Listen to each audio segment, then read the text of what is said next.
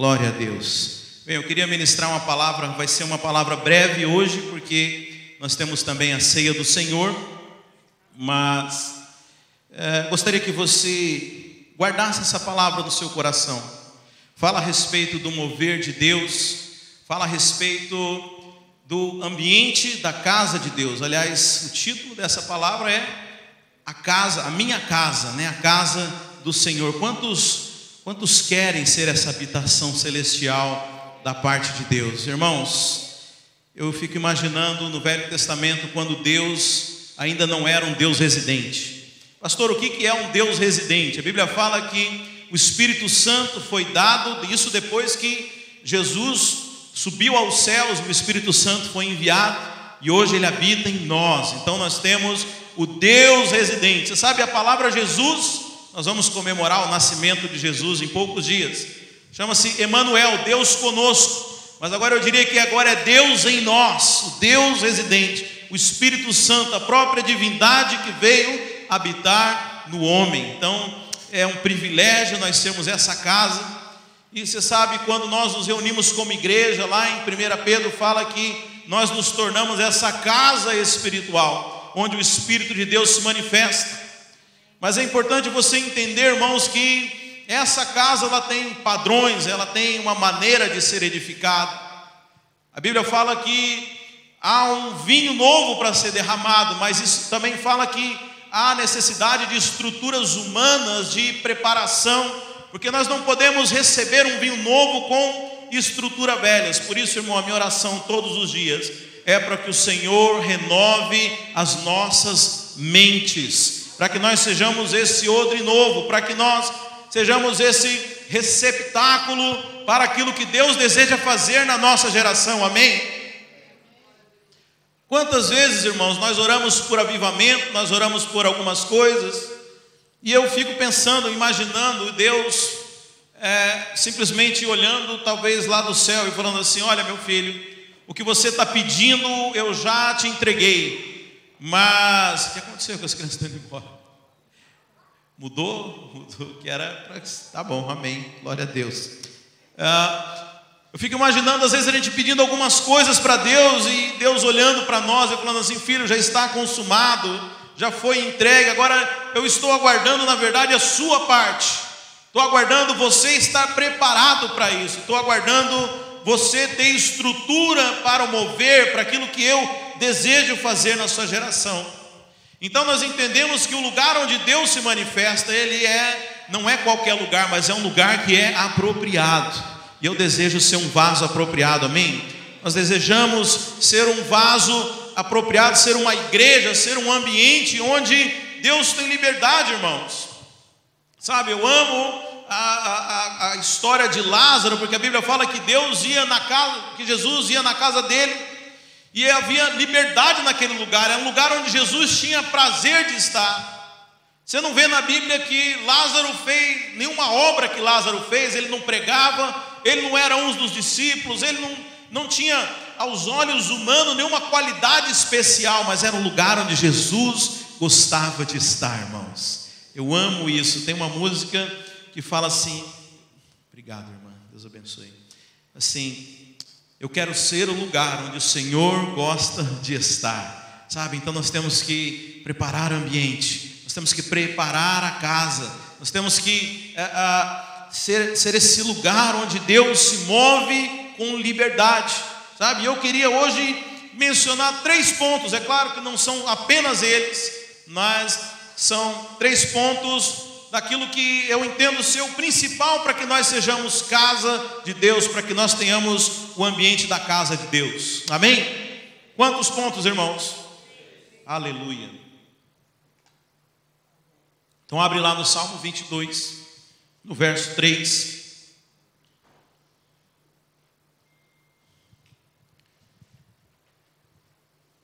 A palavra de Deus fala assim: Porém, tu és santo, tu que habitas entre os louvores de Israel. Amém? Os irmãos acharam? Porém, tu és santo, tu que habitas entre os louvores de Israel. Então, primeira coisa, primeira coisa do ambiente da casa de Deus é um ambiente de louvor. Amém? O ambiente de louvor é o ambiente da casa de Deus. Você sabe, Davi, ele, ele entendeu isso. Davi, ele instituiu no templo, você sabe, não havia louvor no templo. E ele entendeu essa chave espiritual e ele começou a estabeleceu, é, é, é, era na verdade funcionários do reino, os levitas, para que louvassem 24 horas a Deus no templo. E havia uma escala, então, ininterruptamente no templo havia louvor. E essa chave espiritual que Davi, ele, ele entende que se Deus habita no meio do louvor, eu vou criar um ambiente de louvor para que o Senhor possa habitar aqui no nosso meio. E é interessante que você, quando olha lá em Apocalipse, Apocalipse menciona a chave de Davi, aquilo que Davi entendeu, e a, a percepção espiritual que Davi, esse homem, segundo Deus, que entendeu a importância do louvor, mas eu, eu quero dizer algo para você aqui: o louvor não é apenas uma música. Aliás, você pode cantar sem estar louvando, irmãos. Você pode cantar sem, sem ter louvor nenhum. Louvor é um estilo de vida do adorador, é um estilo de vida do crente. Você louva, aliás, é, quando a gente estuda sobre, sobre música, a gente é, é, aprende que há uma diferença entre o louvor e a adoração. A adoração ela é relacionada diretamente a quem Deus é, e o louvor é relacionado aos feitos de Deus, relacionado às obras, ao reconhecimento da grandeza de Deus. Então, o louvor, muito mais do que uma música, o louvor é uma atitude, é um coração de gratidão a Deus. Deus não habita em lugar de pessoas ingratas. Se você vai lá olhar em Efésios 5, por exemplo, fala assim: Não vos embriagueis com vinho, mas enchei-vos do Espírito, falando entre vós, entre salmos, hinos, cânticos espirituais. E aí completa assim no verso 20: dando sempre graças por tudo a nosso Deus e Pai, em nome de nosso Senhor Jesus Cristo. Deixa eu dizer uma coisa: quer ser cheio do Espírito, seja cheio de gratidão. Eu nunca vi alguém que é ingrato cheio do Espírito. É impossível, irmãos. Deus habita no meio dos louvores, no ambiente de gratidão. Um coração grato é um coração que louva ao Senhor.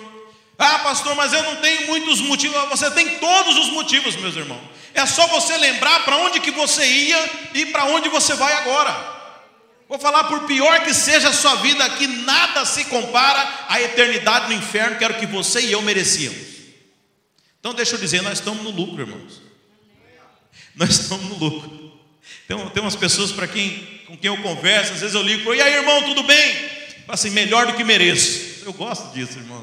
Melhor do que mereço, pastor. É, que bom, é, porque eu estava condenado ao inferno agora eu vou para o céu.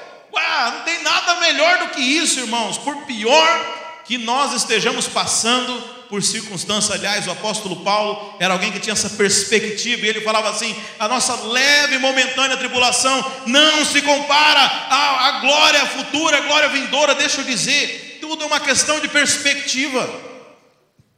Quanto mais você for alguém celestial, quanto mais você for conectado com as coisas do céu, mais grato você vai ser, porque deixa eu dizer, você já é vitorioso, Deus já estabeleceu um plano da sua vida. Eu não sei como vai ser aqui na terra, mas o futuro é glória, irmãos. Sabe, nós temos que ter gratidão pelas coisas o ambiente da casa de Deus, esse ambiente de pessoas gratas. É um coração sempre grato, é um coração que entende que sempre recebeu mais do que aquilo que merecia. Afinal de contas, o que é ingratidão, irmãos? É você achar que você merecia mais do que você tem. É ou não é? Ah, eu vim aqui nessa igreja, ninguém me cumprimentou. Ah, eu estava fazendo tal coisa, olha aí, olha só isso que me deram. Deus é muito injusto comigo. No fim das contas, toda ingratidão, ela é direcionada a Deus, irmãos. Porque no fim das contas, Deus que foi injusto com o ingrato. Deus que não deu o que ele merecia, Deus que permitiu ele passar por aquilo na vida dele, Deus que deixou de fazer alguma coisa, então o ingrato, ele é aquele que acha que sempre alguém está devendo alguma coisa para ele, até Deus, acredite em mim. Tem gente que fica bravo com Deus, você está doido, irmão? Esse é o coração ingrato. Qual é o problema da ingratidão? Ela se torna maledicência. Porque o ingrato ele não consegue guardar a ingratidão, ele começa a falar. A Bíblia fala, crie, por isso falei. Deixa eu dizer, o ingrato também fala, e ele e aquilo se torna maledicência, e aquela maledicência vai se tornar rebelião, irmãos, porque ele sempre acha que não fizeram o suficiente, que não está de acordo com o que ele queria, que deveria ser de outro jeito. Em outras palavras, ele nunca está satisfeito com o que tem. Mas nós temos um coração grato, Olha, não sei o que você está vivendo, mas eu tenho certeza que você pode parar e pensar: muito obrigado, eu tenho mais do que mereço. Sabe, não importa o que você tem. Sabe, eu estou passando por uma fase maravilhosa com meu filho de 5 anos, porque criança americana é, é, é, Não sei quem teve oportunidade de olhar a infância no Brasil, olhar aqui nos Estados Unidos é bem diferente. Né? A criança aqui é meio cheio de coisas, né? E às vezes o nosso filho, ele, a gente dá alguma coisa para ele, você vê que ele não dá muita importância. Filho, seja grato. Seja grato, você já parou, ele não sabe, né? Quantas pessoas não têm acesso, não têm a oportunidade, irmãos? Quantas pessoas no dia de hoje, no domingo, estão reunidas debaixo de uma árvore, num calor de 40 graus, porque não tem um prédio com ar-condicionado, não tem uma poltrona gostosa, não tem um microfone para falar. Irmão, se a gente parar para pensar tudo o que acontece à nossa volta, não tem como você não ser grato. Aliás, esses dias agora foi o Thanksgiving, né? E alguns anos atrás, uma igreja americana fez um vídeo, não sei quem dos irmãos chegou de assistir, mas mostrando é, o quanto as coisas que a gente passa a, a não perceber de tão automáticas que são na sua vida. Aí o cara, ele acorda, ele se dá conta, eu estou vivo, né? Aí o cara já pula da cama, todo feliz, ele corre no banheiro, ele abre a torneira, ele tem água em casa. Aliás, está tudo com aquele lacinho de presente. Quem viu esse vídeo? Ninguém. Devia ver. Ele abre, abre a torneira, tipo assim, uau, eu tenho água encanada, eu tenho água quente. E aí ele vai, pega esse tudo, tudo é motivo de gratidão, irmãos. Sabe, você quer viver cheio de Deus, viva uma vida grata. Você quer viver bem, quer ter bons amigos, seja grato. Você sabe, ingrato só acha ingrato, já viu? Vira aquele aquela coisa, um lambendo a ferida do outro. O cara que reclama parece que tem um imã para gente negativa. Experimenta ser positivo, irmão. Você vai viver melhor. Quantos motivos você tem para agradecer ao Senhor? A Bíblia fala assim: com, traz a memória, traz as memórias das bênçãos, as coisas boas, irmãos. Nós devemos o tempo inteiro estar lembrando disso, porque esse é o coração, esse é o lugar onde Deus habita, a igreja onde há o louvor, onde há gratidão, esse ambiente de louvor a Deus é o que agrada a Ele. Amém, queridos? Mas o segundo, segunda coisa que existe no ambiente da casa de Deus, vamos ler em João, capítulo 1, no verso 17.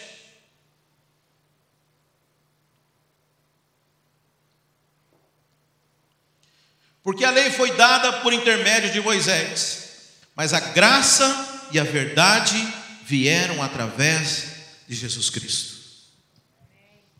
A lei foi dada por Moisés, mas a graça e a verdade vieram através de Jesus Cristo. Deixa eu dizer, a graça é uma pessoa e se chama Jesus Cristo.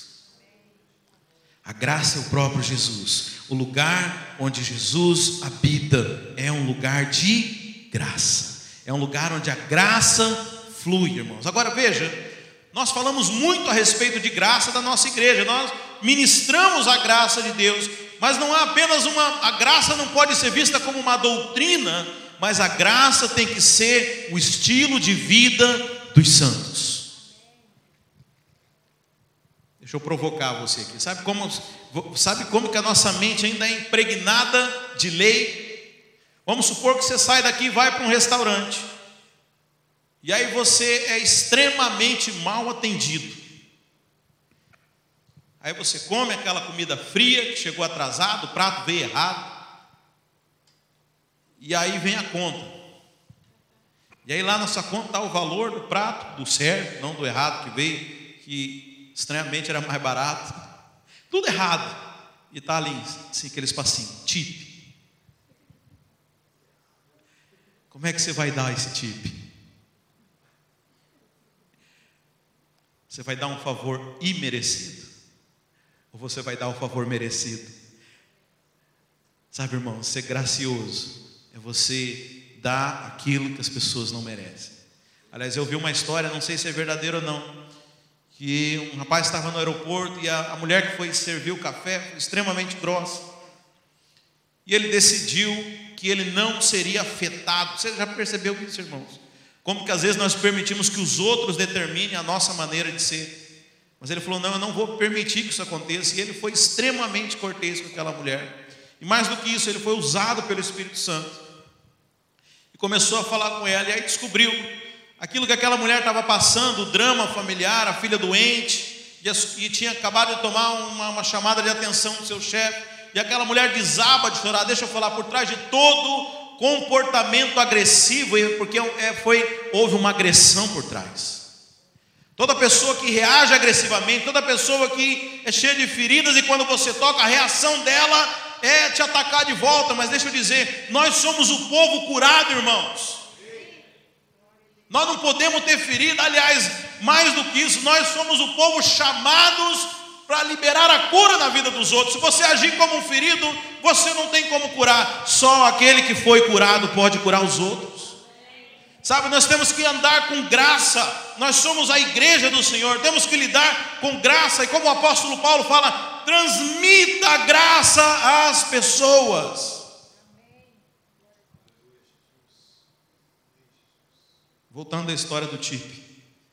Essa pessoa que te atendeu mal se você der um tip extraordinário, é o que vai tocar essa vida.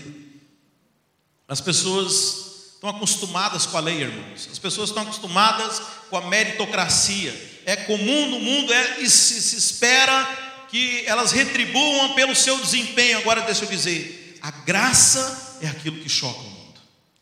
A graça é aquilo que as pessoas não entendem. Você sabe, toda religião ela é baseada num sistema legalista. Como que é a religião, irmãos?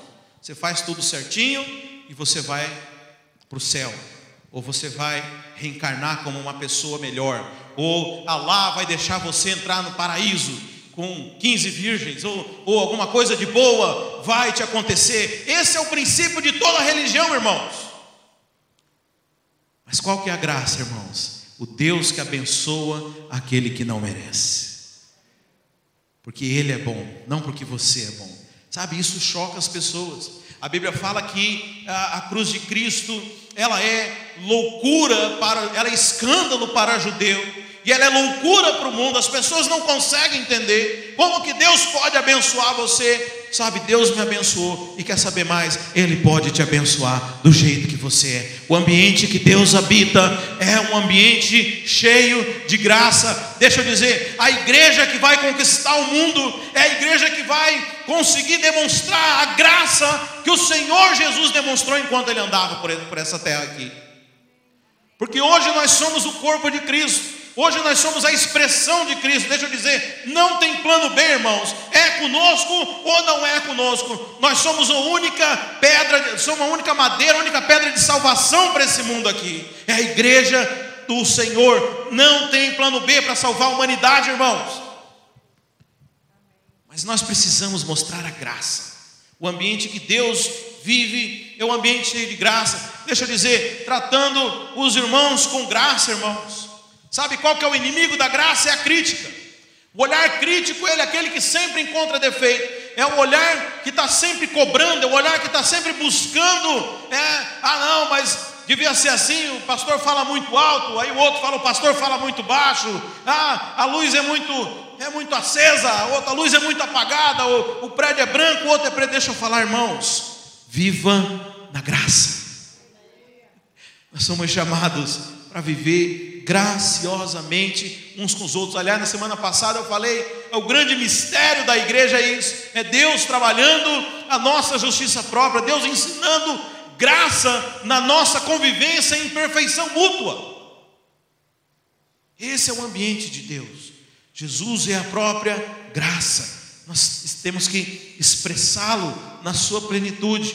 Graça nos relacionamentos. Sabe, irmão, abre mão, desiste da crítica. Desiste de reclamar, desiste da fofoca, esquece a maledicência, para, para com isso. Nós fomos regenerados, nós temos a mente de Cristo, então nós temos que viver a graça, não apenas como doutrina, mas como prática de vida. É difícil, não é fácil, não, irmãos. Mas por último, Mateus 21, 13. Jesus fala assim: repreendeu-lhes, está escrito: a minha casa será chamada casa de oração. Deixa eu dizer, o ambiente da casa de Deus é um ambiente de santidade. É um ambiente de santidade.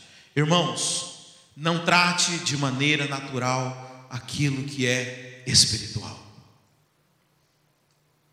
Você sabe, é curioso, às vezes as pessoas elas vão no culto e tem um irmão que Deus fala demais com ele, ele é tocado pelo Espírito Santo e ele sai dali transformado e aí a pessoa que está sentada do lado ouviu a mesma mensagem, cantou as mesmas músicas, participou de tudo, mas parece que nada aconteceu com ela. A Bíblia relata a história, irmãos, de uma mulher que tinha um fluxo de sangue. E fala que a multidão apertava Jesus. E aí de repente Jesus ele vira para os discípulos e fala: Quem tocou em mim? Eu fico pensando, os discípulos olhando, se entre olhando, porque a resposta deles na Bíblia é qualquer Senhor. Olha essa multidão aqui, como que alguém tocou no Senhor? Está todo mundo espremido aqui.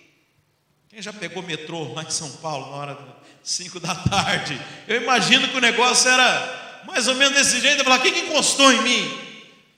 Não, mas de mim saiu o poder, das minhas vestes saiu o poder. Deixa eu dizer, o que tirou o poder de Jesus foi o toque daquela mulher. Muitos tocaram, mas ela tocou diferente. Sabe, cuida da maneira como você toca nas coisas de Deus. Sabe, talvez se você não tem recebido, não tem experimentado de uma medida maior, Talvez seja a sua maneira como você tem lidado com as coisas de Deus. Sabe, a maioria das pessoas fala, ah, essa igreja não tem mais unção, ah, ah o pastor, não sei o quê. Irmãos, não importa, é você. O compromisso de Deus é com você. Casa de Deus tem um ambiente de santidade. Sabe, irmão, santidade significa separação. Isso aqui é dele é um ambiente. Você sabe como é que você vem para o culto domingo? Você vem com a cabeça cheia de coisas, sabe? Tem irmão que não aguenta nem ficar no culto sem olhar no Facebook. Sabe? Lida com as coisas de Deus como se fosse uma coisa a mais, irmãos. Cuidado com aquilo que é santo. Claro que nos dias de hoje, na dispensação da graça, não vai cair um raio, não vai fulminar nada de você. Mas sabe o que, que pode acontecer com você? Morte espiritual. Tem gente morrendo espiritualmente, vai perdendo sensibilidade, irmãos. Você sabe, no, no Velho Testamento, o que é usado para simbolizar o pecado é a lepra, e uma das características da lepra é porque você vai perdendo a sensibilidade dos membros. Da mesma forma, o pecado, é, as coisas do mundo vão tirando a sensibilidade espiritual, você vai deixando de perceber a presença, o toque de Deus, e aliás, até vira doutrina, porque tem pessoas que acreditam que o Espírito Santo se retira da pessoa, mas não é. A Bíblia fala, quando fala assim, não apagueis o Espírito, não é que o Espírito Santo te deixou, não é que Deus te deixou, mas você deixou de perceber a presença dele. Você deixou, você começou a tocar as coisas santas de forma natural, você deixou de entender as coisas do mundo espiritual. E o ambiente da casa de Deus é o ambiente de santidade, irmãos. Sabe, você quer ver sinais e milagres na sua casa, na sua, na sua vida, no seu trabalho? Começa a, tra a tratar com reverência, com respeito, com temor as coisas de Deus. Sabe, a gente tem vivido algo no, nesses tempos, nessa dispensação, que é maravilhoso, é um, é, um, é um, um mover de intimidade da igreja com o Senhor, mas nunca confunda intimidade com irreverência. Nunca acha que você ficou tão amiguinho de Deus que você pode chegar, dar um high five e, e tá ok, vem aqui, Deus me abençoa desse jeito. Não, continua cuidando das coisas de Deus, com reverência. Intimidade não tem nada a ver com isso. Sabe, as coisas de Deus são santas. Aquilo que Deus estabeleceu, a sua igreja, o seu irmão é santo. Sabe? Não fique indiferente. Sabe, o, o oposto da, da santidade é esse ambiente de indiferença espiritual. Sabe, como nós lemos lá em Efésios 5, a Bíblia fala que nós nos enchemos do Espírito, falando entre nós, cânticos espirituais, salmos. Sabe, nós precisamos se submergir nesse ambiente de santidade. Nós precisamos buscar a presença de Deus de uma forma santa, não de uma forma natural, como algo corriqueiro, como algo normal, mas entender que aquilo que Deus faz é puro, é perfeito, é santo. Sabe? Então, esses três elementos, irmãos: ambiente de louvor, ambiente de graça e ambiente de santidade. Como eu falei, não é exaustivo, não é apenas eles, mas talvez sejam os três principais: o ambiente da casa de Deus. E a casa de Deus, irmãos, não é esse prédio aqui, é todo lugar onde dois ou três se reúnem em nome do Senhor. É lá na sua cela, é lá no seu trabalho, é lá na sua casa com a sua família. Sabe, essa é a habitação de Deus. E aqui também, por que não, irmãos? Sabe, alimente esse ambiente onde o Senhor tem prazer de estar. Você sabe, Jesus falou: já nunca te deixarei. Mas existem ambientes onde Ele escolhe para se manifestar. Lugares onde Ele tem prazer de estar e de manifestar. Sabe, a minha oração é que nós sejamos esse lugar, essa casa favorita, esse ambiente de amor, cheio da presença de Deus. Onde as pessoas olhem para você e falam: Olha, eu não sei, eu não sei o que é, mas eu gosto de estar perto de você não sabe de nada, inocente. É o Espírito Santo. É o Espírito Santo.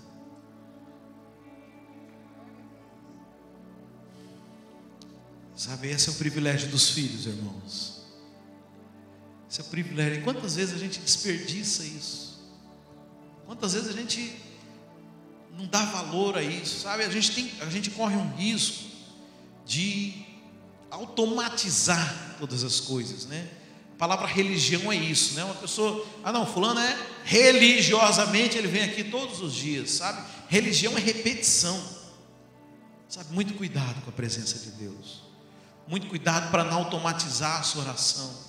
Muito cuidado para não automatizar o seu devocional, para não automatizar o culto de domingo. Não, mas é algo diferente, é especial.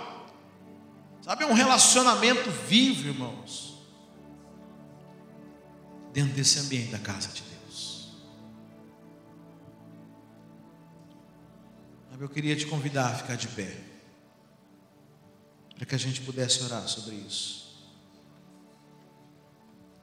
Se você deseja viver intensamente aquilo que Deus tem para nós, você precisa criar ambientes, vasos apropriados. Sabe, eu gosto da história daquela mulher, daquela viúva, que manda um recado para o profeta. Fala assim: olha, o dinheiro acabou, meu marido servia você, o dinheiro acabou. Eu tenho agora que entregar meus filhos como escravos. E o profeta fala: olha, arrume quantos potes você encontrar, não poucos Bíblia fala que aquele azeite, aquele resto de azeite que aquela mulher tinha, ela começa a despejar naqueles potes. E a Bíblia fala que, em momento algum, a Bíblia fala que o, que o azeite acabou. Quando acabaram os potes, o azeite cessou. Porque a unção nunca acaba, irmãos. A unção não tem fim. Mas nós somos os potes, nós somos o ambiente. Sabe, alarga, Senhor. Alarga, alarga o meu vaso para receber a tua unção, Senhor, para exalar o teu perfume. Sabe, eu quero viver o avivamento nos meus dias. Sabe, eu abro mão, abro mão do meu velho eu para poder experimentar um novo. Sabe, sabe qual que é o outro velho, irmão? É o seu velho eu.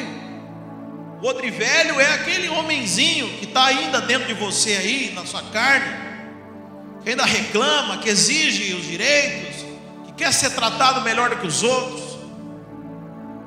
cheio de crítica, olhar crítico e põe defeito em tudo. Esse é o odre velho, irmão. Mas há um odre novo dentro de você. O Espírito Santo habita dentro de você. E esse odre, Deus vai derramar o azeite. Deus vai derramar unção na sua vida. Deus vai derramar a unção sobre nós para a sua igreja, para a sua noiva, gloriosa, perfeita, imaculada. Sabe, não, não infame aquilo que Deus escolheu para ele. Peça um coração grato. Feche os seus olhos, comece a orar ao Senhor. Mas Deus, muda minhas perspectivas. Oh Espírito Santo de Deus.